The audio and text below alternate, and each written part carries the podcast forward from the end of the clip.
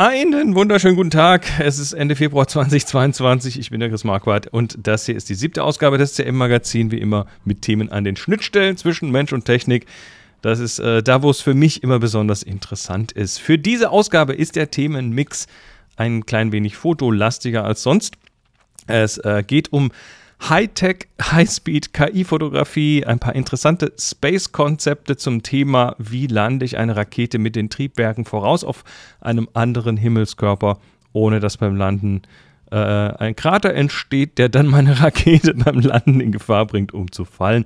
Außerdem geht es um das Ende der Fotografie, as we know it, und ich möchte ab jetzt hier im Magazin noch was Neues einführen. Und zwar möchte ich mit einem Gast bzw. einer Gästin jeweils ein paar Fotos betrachten und auch besprechen. Heute in der Sendung zwei Gäste, wie immer der Holger Klein und heute mit dabei neu Thomas Brandt. Hallo Thomas, wer bist du denn? Erzähl doch mal kurz ein bisschen was über dich. Ähm, ich glaube, ich, ich, glaub, ich bin am bekanntesten dafür, dass ich mit Holgi zusammen Politik erklärt habe. Und, Der Holgi so. ist an allem schuld. Ich sage es doch immer. Das ist, ja, das ist, lass ihn das vielleicht nicht unbedingt so wissen. Das, das, das ist ihm im Zweifel unangenehm, dass er immer an uns schuld ist. Ähm, äh, ja, ich, bin, ich glaube ja, da freut er sich drüber. Ist okay. Ja. Also du machst mit äh, Holgi den äh, Politikunterricht. Genau. Rind. Ähm, ich habe mehrere eigene Podcasts. Ähm, ich bin Mitglied in einem Hackerspace. Ich bin Lehrkraft für, an einer beruflichen Oberschule für Englisch und Politik. Ähm, ja. Wo, wo findet man noch tausend andere Sachen. Wo findet man dich denn? Ähm, schlecht gelaunt auf Twitter, also immer seltener. ich, weil, ich pack mal deinen Twitter-Handle trotzdem irgendwie mit genau. rein in die. Und ähm, die, die zentrale Anlaufstelle ist mittlerweile eine Webseite, die heißt chaos-media.de, mhm. weil vor ein paar Jahren meinte jemand zu mir, du, die Menge an deinen Podcasts hat so zugenommen, mach doch mal eine Seite, wo die alle draufstehen. Das Und hilft. Und ich bin jetzt irgendwie bei acht oder so, wobei jetzt schon das eine oder andere Moment, eingeschlafen ich, ist. Ich gucke ja gerade mal. Also Politikunterricht mit Holger bei Vrind, Schulsprecher, Kaffee, das soziologische Kaffeekränzchen. Das Le ist leider in der Pause aktuell. Ja, kenne ich. kenne ich. Manche, manche Podcasts äh, sind nicht tot, sie riechen nur komisch. Ähm, mhm. Lernfragen, da erinnere ich mich dran. Äh, genau, da haben wir die erste Folge so notfallmäßig auf dem Kongress aufgenommen. Genau. Ähm, was ist Hörchaos?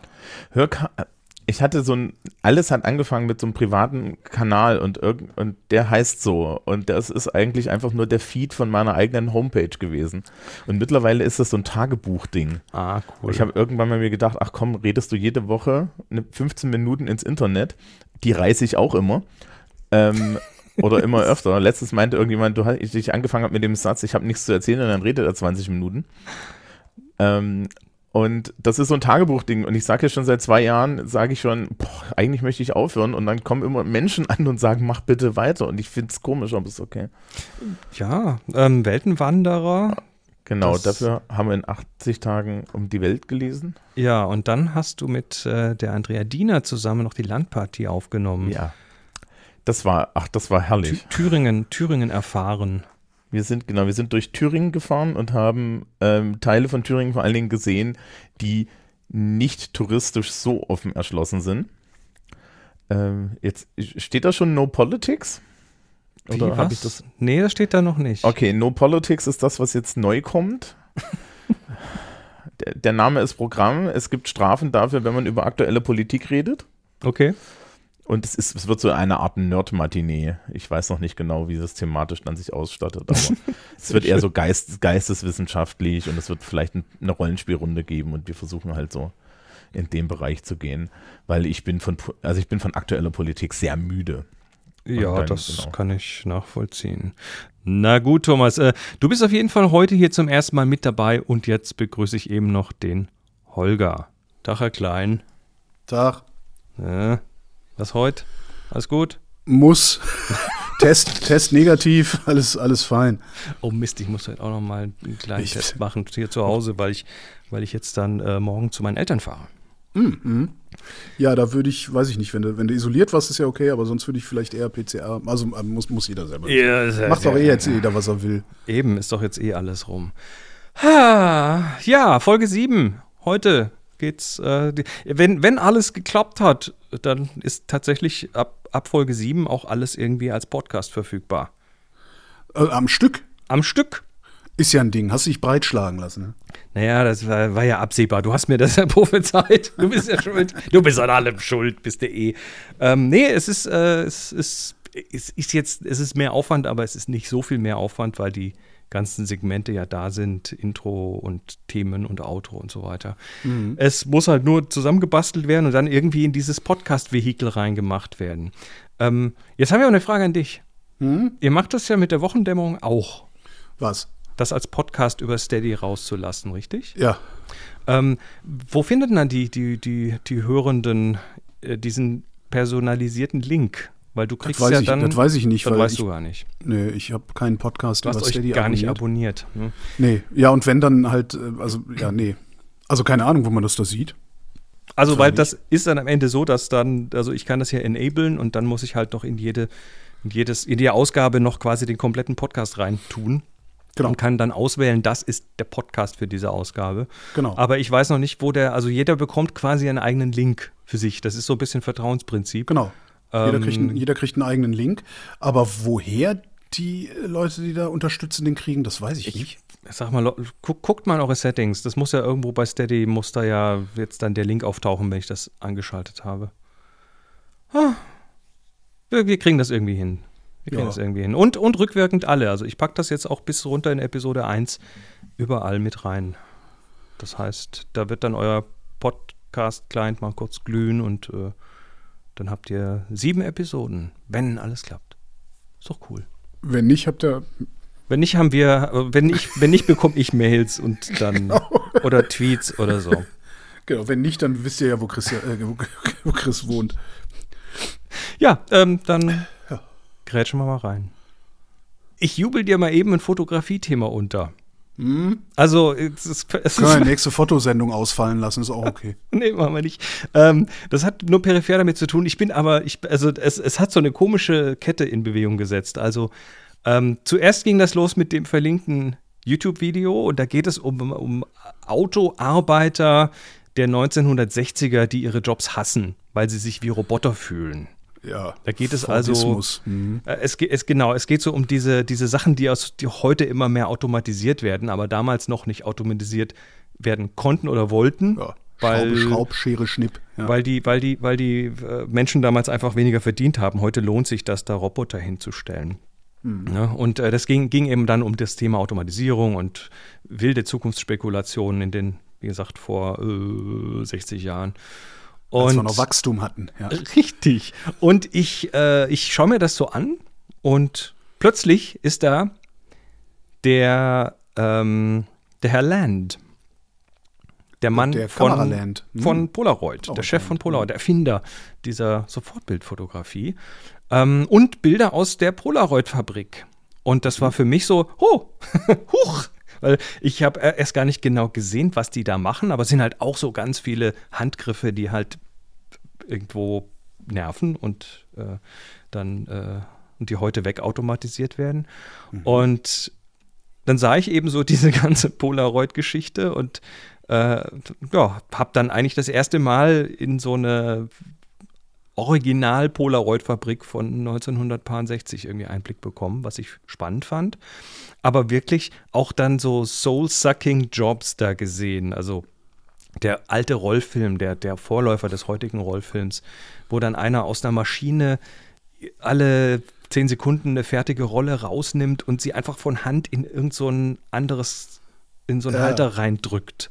Tütenkleben hat man also völlig, früher gesagt.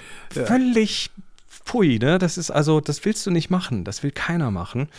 Und dann bin ich über einen, äh, ja, und, und, da, und dann ging bei mir so, ein, so, ein, so, eine, so eine Gedankengeschichte los und erinnerte mich dann an eine, ähm, an eine, ja, so eine Recherche, die ich vor einer Weile gemacht habe, zum Thema Automatisierung und zum Thema, was sind das eigentlich heute für Maschinen und wie schnell sind die? Ja. Und bin dann tatsächlich äh, bei einer Würstchenproduktion gelandet daher der Titel. und, ähm, und zwar ein Pick-and-Place-Robot. Also ein Roboter, der Dinge von einem Punkt zum anderen bewegt. Mhm. Und das machen die eben heute nicht nur mechanisch, also rein mechanisch, wo er sagt, okay, das Ding erwarte ich jetzt hier und was anderes, sondern die gucken sich an, wo liegt das, wie liegt das. In diesem Fall sind das irgendwelche Salami-Würstchen, so Beefy-artiges Zeug, was auf einem Förderband kreuz und quer daherkommt. Und äh, dieser Roboter muss sehen, wie die, wo die Sachen sind und die dann rüber in so ein gerades Behältnis legen. Ja, das dreieckige in das dreieckige Loch, das eckige, viereckige in das viereckige Loch. So. Und das geht natürlich A, nur, nur, nur mit den Entwicklungen, die seither passiert sind im Bereich der Motoren und Schrittmotoren und Aktuatoren und so weiter. Mhm. Ähm, und es geht natürlich auch nur im Bereich der Bild, äh, wenn, wenn, wenn die entsprechenden Fortschritte im Bereich der Bilderkennung da sind. Mhm. Und äh, da spielen also Sachen zusammen, die, ich sag mal, KI-Bilderkennung, das, was man dann heute auch irgendwie in den Autos hat und so, das ist noch nicht so alt. Meinst du denn Autos wie im Tesla, der neulich, neulich wieder dieses Video gab, wie er fast einen Fahrradfahrer überfahren hätte? Ja, das, da reden wir mal noch ein ganz Und die beiden Jungs im Auto meinen, ah, das schneiden wir vielleicht lieber raus. Entschuldigung. Ich wollte nicht. Ich bin nur neidisch, dass ich nicht so ein tolles Auto habe. Wollte ich gerade sagen, das ist doch nur der pure Neid. Außerdem macht der Tesla das ja nicht, wenn man ihn sich kauft. Da muss man ja schon äh, um, um, ein Abo, ein Abo um, abschließen. Um Leute, um Leute fast umdienen zu dürfen, muss man ja auch Geld einwerfen. Mhm. Ähm, aber eine schöne Idee, so einen Münzer einzubauen, so für, so für, für zwei Euro. Ja. Die nächsten zehn Kilometer autonom, danach musst du wieder selber. Na gut, jedenfalls äh, werden hier Würstchen bewegt und das ja. in einer rapiden Geschwindigkeit. Da schlackerst du nur mit den Ohren, wenn du das Video anguckst. Und ähm, am Ende schließt sich dann der Kreis, weil kürzlich Nikon Traditionsfirma Nikon angekündigt hat, in den Robotikbereich zu gehen mit schnellen AI-gestützten Kameras. Mhm. So, da sind wir von Lack of Automation bis zu noch mehr Automatisierung und Fotografie. Fand das spannend, so diesen, diesen, dieses Konglomerat an Themen hier.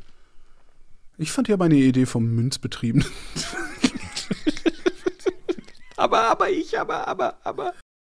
So, jetzt weiß ich nicht, wie ich das nächste Thema, ähm, wie ich das Sag einfach, worum es geht, dann weiß ich wieder nicht, worum es geht und dann kann ich dich was fragen. Weißt du, das, das ist das Problem. Also es, es geht eigentlich um zwei Sachen. Es geht um einmal um äh, das Problem, dass wenn Raketen landen, sie Krater machen.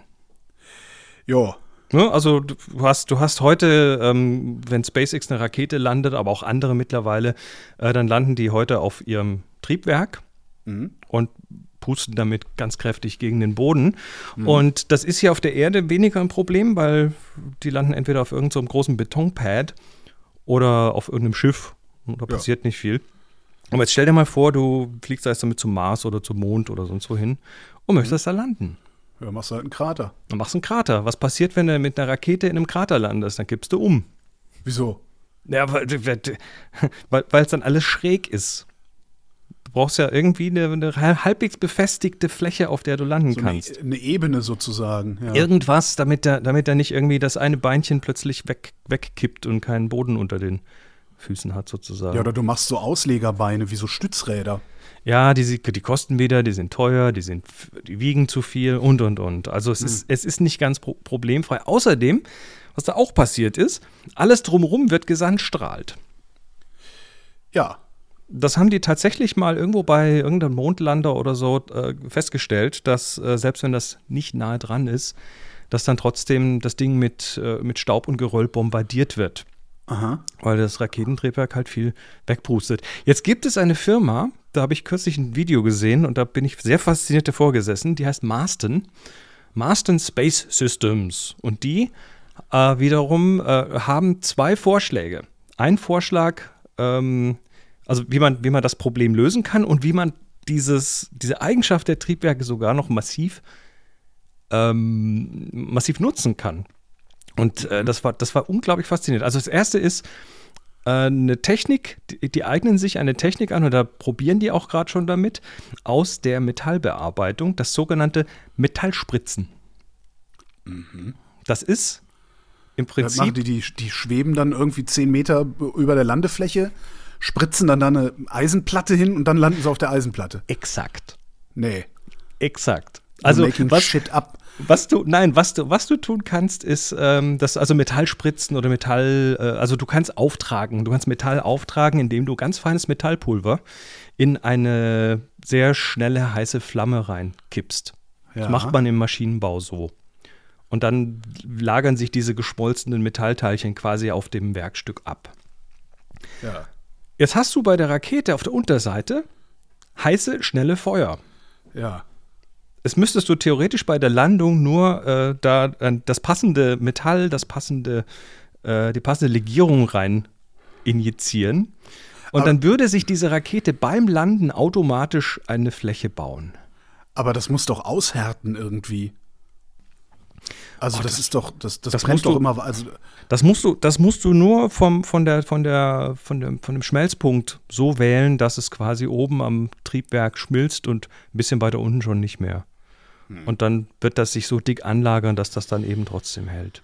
Ist das so ein Gedankenexperiment oder haben die das tatsächlich gebaut? Also funktioniert das? Ich, haben sie mit Sicherheit noch nicht gebaut, aber das okay. äh, scheint relativ ähm, das, das scheint ein sehr interessanter Weg zu sein, der möglicherweise funktioniert. Was das zweite Ding, und das fand ich interessant in dem Video, ist ähm, das Thema, du musst dann, wenn du auf dem Mond bist oder auch sonst wo, musst du, musst du ja auch, wenn du da, ich sag mal, einigermaßen ohne ständige Lieferungen von der Erde äh, überleben willst, mhm. musst du ja irgendwie auch Rohstoffe abbauen. Jo. Und äh, da stelle ich mir jetzt so die, die Miner vor mit ihren Pickeln und Stirnlampen, die dann irgendwie in den Stollen gehen und äh, Sachen rausholen. Ja, die Duser. Mhm. Stellt sich aber raus, dass äh, diese Rakete, dass eine Rakete eigentlich eine nicht so schlechte Methode wäre, weil dieses Triebwerk macht ja genau das. Es macht Krater, es wirbelt Zeug hoch. Ja. Und, äh, äh, jetzt ja nicht mehr, weil wir da ja eine Eisenplatte hingeschmolzen haben. Richtig. Und äh, die schlagen jetzt Folgendes vor, beziehungsweise testen das auch schon irgendwo in der Wüste. Ähm, stell dir einen Rover vor, mhm. der im Bauch eine umgedrehte Käseglocke hat. Also so eine, die nach unten zeigt, nach unten ja. offen ist. Und äh, dann stell dir vor, du kannst deine Schürze runterlassen, die dann quasi am Boden abschließt. Mhm. Und oben in dieser Käseglocke ist ein Raketentriebwerk, was nach unten zeigt. Also ein Schweißbrenner, Schweißbrenner so. Ja, ein Raketentriebwerk. Also so, ja. so dass man es dosieren kann, dass der dann nicht wegfliegt. Mhm. Und dann machst du Schade, mit dem Ding. Ich lustig gefunden. So, ups. Hoppala. Oh.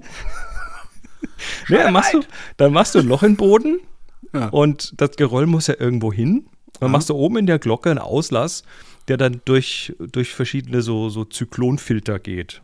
So wie im Dyson. Dyson-Staubsauger, ganz genau. Dyson-Staubsauger mit Raketenantrieb. Und da machst du dann die, und dann machst du da mehrere so Zyklonfilter, die unterschiedliche Partikelgrößen rausfiltern. Das kannst du durch die Größe irgendwie einstellen. Mhm. Ähm, das heißt, du, du fährst dann mit dem Rover dahin oder lässt den das autonom machen, der lässt die Schürze runter, zündet das Triebwerk. Das ganze Geröll und Zeug fliegt durch die Filter und wird dann sortiert und das macht er dann alle so 20 Häufchen. Meter. Ne? So macht er alle. Häufchen, ein bisschen Eisen, dann ein bisschen Gold. Ja, das, das sammelt der. Mhm. Und dann fährt der, wenn der voll ist, wie so ein, wie so ein Roomba, mhm. zurück an die Ladestation, lädt auf, ähm, liefert die Rohstoffe ab und geht dann wieder aufs Feld und macht das nächste Loch. Ja. Ist das eine abgefahrene Idee? Ja, ich, also. Äh, also, ich, ich das kann ist halt das so weit draußen, dass ich mir denke, ja, bau das mal. Ich, ja, pass auf, die testen das schon in der Wüste. Oh, okay. Ich, ich, ich kann das jetzt auch nicht 100% wiedergeben, weil das, das, das Video selbst ist irgendwie, ich weiß nicht, anderthalb Stunden lang. Also, sie unterhalten sich da sehr, sehr ausgiebig mit dem Entwicklungschef von der Firma. Also, es ist nur einfach sowas von abgefahren und also quasi ein Space Roomba mit Dyson-Technologie, ähm, der dann. Da kann man noch so irgendwie einen 3D-Drucker anflanschen, der das geerntete Material dann zu zu weiteren Rovern neuen, macht. Neuen Raketen. Oh Gott. Schießt einfach zwei von den Dingern auf den Mars und wartest 100 Jahre und dann mal gucken. Das, das, da, nee, 100 Jahre brauchst du nicht. Das ist, ja, das ist ja ein exponentielles Wachstum, weißt du? Stimmt.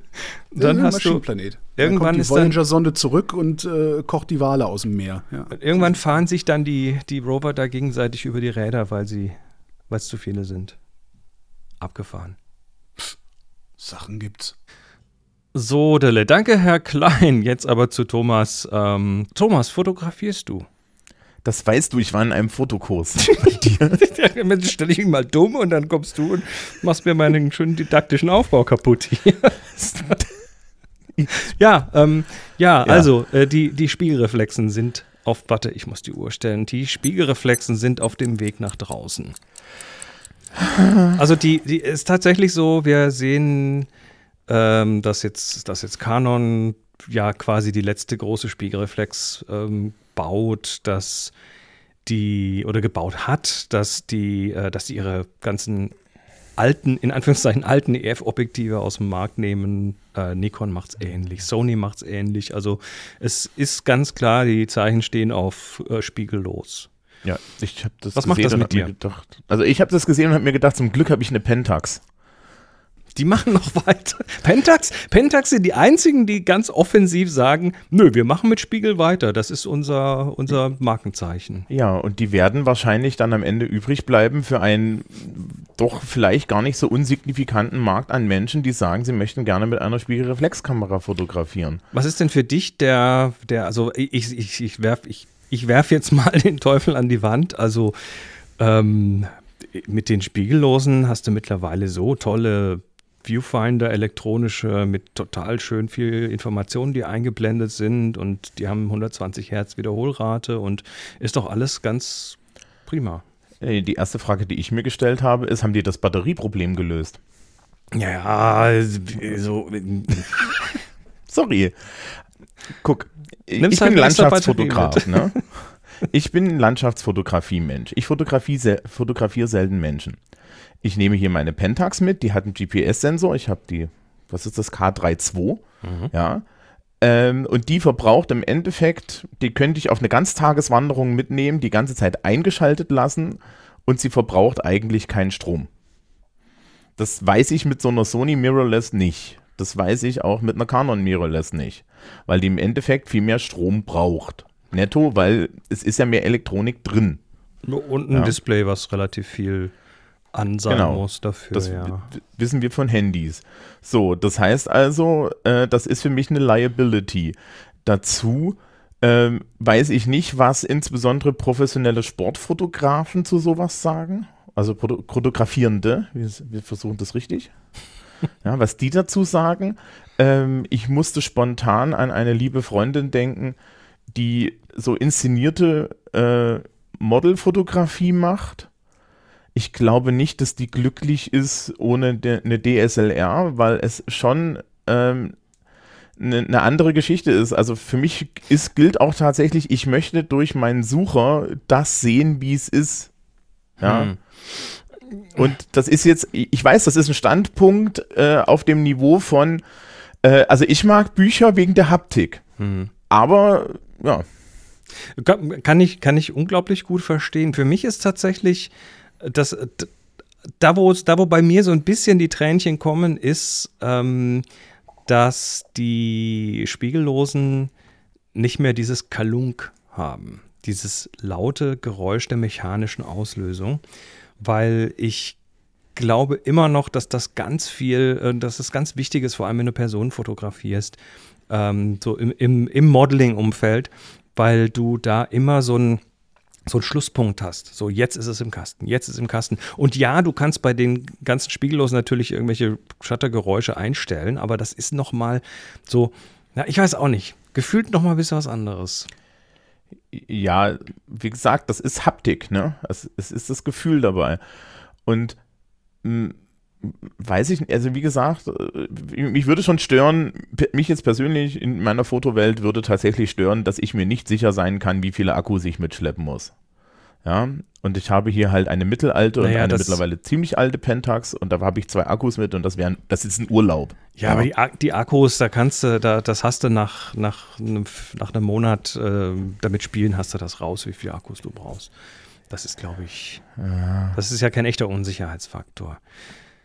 Ja, weißt du, ich, ich weiß es nicht, wenn, wenn jetzt hier jemand zuhört, der irgendwie 25 ist, der wird wahrscheinlich sich totlachen über uns, oder? Ähm, weiß ich nicht. Sind wir alt? Die, die, nein, die Freundin, von, die, die, Freundin, von der ich dir gerade erzählt habe, ist in dem Alter. Und Und ich glaube nicht, dass die da so glücklich drüber ist. Mhm. Und ich glaube, es hat doch, so blöde das klingt, aber eine DSLR ist immer noch eine professionellere Kamera für viele Leute. Und da gibt es auch irgendwie emotionale Gründe und so. Und naja. Ich glaube, glaub, die fünf Minuten müssen wir reißen heute. Ähm, ja. Das ist noch nicht zu Ende diskutiert. Ich, ich, ich habe ja, ich hab ja so, eine, so eine andere Seite noch und das ist das Thema schneller, schneller lernen, besser lernen lernst du besser, wenn du ein Werkzeug hast, das dir, naja, mehr, mehr abnimmt, beziehungsweise mehr schon im Vorfeld zeigt, wie es hinterher im Ergebnis sein wird. Weil bei den Spiegelreflexen hast du immer das Problem, dass du äh, so ein bisschen mehr wissen musst, wie das Bild hinterher rauskommt, weil du siehst ja nur so eine Repräsentation, die durch ein Prisma geschickt wurde und ähm, hinterher kannst du belichten und das kann ganz anders rauskommen, als du es durch den Sucher gesehen hast. Und das ist passiert ja bei den Spiegellosen eher nicht. Also ja, du hast vollkommen recht. Man guckt oder halt oder ist es andersrum? Du bist ja auch Lehrer. Jetzt mal, jetzt mal die Frage. Ähm, ist, es, hm. ist, ist die härtere Schule, weil die DSLR, die Spielreflex, ist die härtere Schule, weil du eben mehr Skill äh, entwickeln musst. Ähm, ist das das Ding, was dich am Schluss mehr, ich sag mal, stählt, in Anführungszeichen, oder dir das besser beibringt und die, die Spiegellose, die dir mehr abnimmt, ist dir dann eher problematisch, weil du es nicht so gut lernst? Also ich würde tatsächlich sagen, ähm, ab einem gewissen Level der Professionalisierung ist ein Verständnis der zugrunde liegenden Prinzipien meiner Arbeit unheimlich wichtig also ich kann dir das jetzt als Englischlehrer als Beispiel sagen, ja. Also du als Person, die Englisch sprichst, mhm. ja, brauchst jetzt nicht wissen, äh, wie ein Satzbau funktioniert, jenseits dessen, dass du den bevorzugt richtig irgendwann mal erlernt hast. Aber du musst jetzt nicht, ne, du musst es nicht eine Ebene tiefer kennen. Mhm. Ich schon, weil meine Aufgabe ist es, dir das zu erklären und meine Aufgabe ist es im Zweifel auch dir zu erklären, was das Problem ist. Und ich glaube, so ist es dann auch an der Stelle. Also es ist halt was anderes, ob ich ähm, durch das Prisma gucke, da unten meine ganzen Einstellungen habe und irgendwann mal zumindest grundlegend verstanden haben muss, was Blende 2.8, ähm, 400 ISO und so weiter bedeutet ähm, und was das bedeutet, wenn ich daran rumdrehe versus ähm, ich halte mein iPhone hoch und das iPhone macht das für mich. Und vielleicht ist das auch der Ansatz, den man da so ein bisschen in der Erklärung machen muss. Äh, wenn alles nur noch mirrorless ist, äh, dann haben sie sich eigentlich noch überflüssiger gemacht, als die Smartphones sie schon überflüssig machen. Ah, gut, also wir haben, wir haben diverse Punkte, die dafür sprechen, welche die dagegen sprechen und am Ende ist es vielleicht tatsächlich im Profibereich immer noch interessant, nur ob der dann noch groß genug ist, damit sich das lohnt, da neue äh, Kameras zu entwickeln. Ja. Naja, wir haben im Zweifel haben wir Pentax und die werden ja. das dann schon richten. Äh, vielleicht, ich hatte da, äh, das interessanterweise hatte ich das zwischendrin auch im Kopf, weil über, darüber hatte ich ein bisschen nachgedacht. Äh, vielleicht wird das am Ende so eine Mac Pro-Geschichte. So, so also, was ganz Exklusives, dann wurde aber genau, auch richtig viel Geld für ausgeben musst. Ja, aber das ist ja dann auch die Sache, ne? wenn du professioneller Fotograf, professionelle Fotografin bist, ähm, hast du, ja, so ist das ja für dich so, so eine Business Expense. Ja, und so eine Canon 1D war, glaube ich, nie billig. Nee, habe ich aber auch nicht, obwohl ich professionell fotografiere. Ja, also die, ja, aber das ist ja dann so die Sache, ne? Also du könntest dann halt auch sagen, okay, es gibt halt einen kleinen Markt und für den stellen wir auch äh, ein Produkt her, über das äh, die Person, die es benutzt, nachweisbar vollständige Kontrolle hat. Weil sie das möchten. Gut, lassen wir das mal so im Raum stehen. Vielleicht gibt es ja unter der Hörerschaft noch irgendwelche Anmerkungen dazu. Ich denke, das, das, ist auch, das ist auch nicht nur ganz emotionslos das Thema, vor allem mhm. wenn man viele Jahre mit solchen Geräten gearbeitet hat. Kennst du die rechtliche Situation der Streetfotografie in Russland? Nein. Ich auch nicht. Ich fand, ich fand das aber total schön, ähm, weil da ist jetzt vor einer Weile so ein, so ein Artikel rumgegangen mit den Fotos von Alexander Petrosyan oder wie man ihn spricht. Mhm. Und äh, ich, ich war da sehr angetan von den Bildern. Du hast dir die auch angeguckt. Ja, genau, ich gucke sie mir nebenbei an. Äh, das macht auf jeden Fall Spaß. Ja, das ist so, das ist so in your face irgendwie so zum Teil. Der ist da auch zum. Teil richtig nah dran. Und es sind viele Situationen, also manche sind schon auch so ein bisschen aus der Ferne, aber äh, viele Situationen, die so, ja, wo, wo er halt wirklich so quasi direkt daneben steht. Ähm, das hat, das hat vom Stil, es gibt noch so einen anderen Fotografen, der Leute ganz brachial anblitzt. Das ähm, hat so ein ähm, bisschen diesen Bruce Stil. Gilden meinst du? Ja. Den New Yorker, ja, das ist, der hat aber noch mal eine andere Stilistik, glaube ich. Ja. Ähm, ich finde es, ich ganz cool. Also ich, gut, wie gesagt, wenn ich das in in Moskau tun würde, hätte ich wahrscheinlich Angst, da nicht lebend rauszukommen, weil, weil der Weiß teilweise den Leuten echt auf die Pelle rückt. Wie ist, wie ist, wie sind dann die offiziellen Regeln? Ich meine, im Zweifel kriegst du halt auf die Fresse, aber das ist ja in Europa auch so. Also. Ich, ich weiß die nicht. Also in, in, in Deutschland, da darfst du es im Prinzip nicht tun. Mhm. Ja, da, also da ist einfach, äh, das europäische Recht hat da, hat da tatsächlich mal einen, einen Deckel drauf gemacht auf diese Straßenfotografie, wobei am Ende natürlich du dir das selber irgendwie, das, du musst dir einfach, du musst dir selber klar sein, wie viel Risiko willst du eingehen, also ähm, wie viel kann denn wirklich passieren und so weiter, aber so rein nach Rechtslage kannst du äh, niemanden fotografieren, dessen Einwilligung du da nicht hast. Jetzt ist das da, aber das ist gar nicht das Thema. Mir geht es eher so um die, ja, so, also ich, ich sehe da so zwei, drei unterschiedliche Arten von Bildern. Ich sehe die, die mit Garantie nicht gestellt sind. Also fangen wir mal beim allerersten an. Ne? Da ist äh, bei irgendeiner Veranstaltung dieser Mensch mit seinen Orden und den Blumenstrauß und der weint da irgendwie über irgendwas. Also ähm, einen quietschbunten Luftballon. Ja, und den Luftballon, also das, das ist garantiert nicht gestellt. Mhm. Das, äh, das sicher nicht. Ähm, dann gibt es aber andere, wo ich sage, naja, der, der, Mensch, der da mit seinen Luftballons durch den Schnee geht, ähm, Genau, der.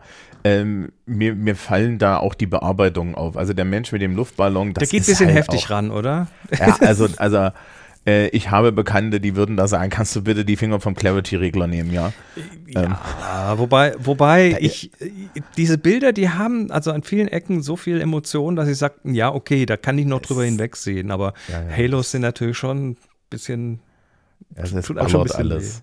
Ja, ähm, dann weiter unten gibt es so ein Bild im Schnee, wo eine Frau in einem roten Kleid, roten Mantel ja. auf die Soldaten zugeht. Das ist definitiv Street. Also, das ist, das ist echt auch so das im Weg, aber auch das, ich hatte hier irgendwie eins gesehen mit einem jungen Mann mit so einem roten Hut auf, der da eine Blume hält, während eine ältere Dame vorbeiläuft. Und du meinst diesen spitzen Hut da, ja, ja, ja genau. ich habe das, ich habe das Gefühl, dass der Mann mit dem Hut und der Blume ähm, dazu, also, also gestellt ist und die ältere Dame nicht. Ja. Wie gesagt, also wir werden es nicht rausfinden, wenn wir nicht mal mit dem Herrn Petrosian persönlich reden.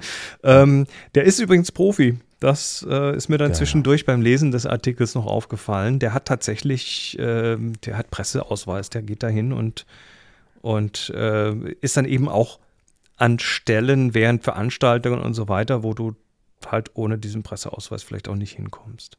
Ja. Und der benutzt bestimmt eine DSLR. Wie? ähm, ist das wichtig? Ist das wichtig? ja. So, ja. Möglicherweise. Jetzt kommt, es kommt am Ende raus, alles mit dem iPhone geschossen. Ähm, ähm, warte mal, lass mal schauen. Also ich würde sagen, ja, ohne Scheiß. Also ich würde sagen, ein Teil der Bilder könnte ich mir sogar ja. vorstellen. Aber letztendlich, letztendlich geht es ja darum, was die Bilder so, wo die einen so am Bauch anfassen, so äh, ja. bisschen emotional anfassen und da ist mir es dann ehrlich gesagt in dem Moment auch egal, ob das aus einer Kartoffel kommt oder aus einer Spiegelreflex oder aus, äh, aus einer Lego-Kamera. Ja, also äh, definitiv hat meinen Tag bereichert. Das ist schön. Dann soll es den der anderen, die hier zuhören, auch bereichern. Der Link ist natürlich im Artikel und äh, ja, Fotos gucken, mehr Fotos gucken. Tja, und gerade als ich diese Outro aufnehmen möchte, geht draußen die Baustelle los. Die deutsche Glasfaser ist in der Straße, hier vor der Viewfinder Villa und die machen ganz viele Löcher und ich müsste eigentlich äh, genervt sein, weil Hintergrundlärm ist. Allerdings haben wir hier die Aussicht auf ein Gigabit.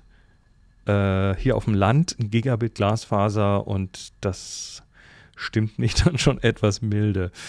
Äh, ja, also, falls äh, es Radau macht, wisst ihr warum. Ähm, das war's für diese Ausgabe. Nicht vergessen, als äh, Unterstützer habt ihr jetzt euren persönlichen Feed für einen Podcast äh, mit dem gesamten Audio-Teil dieser Ausgabe für euren Podcatcher.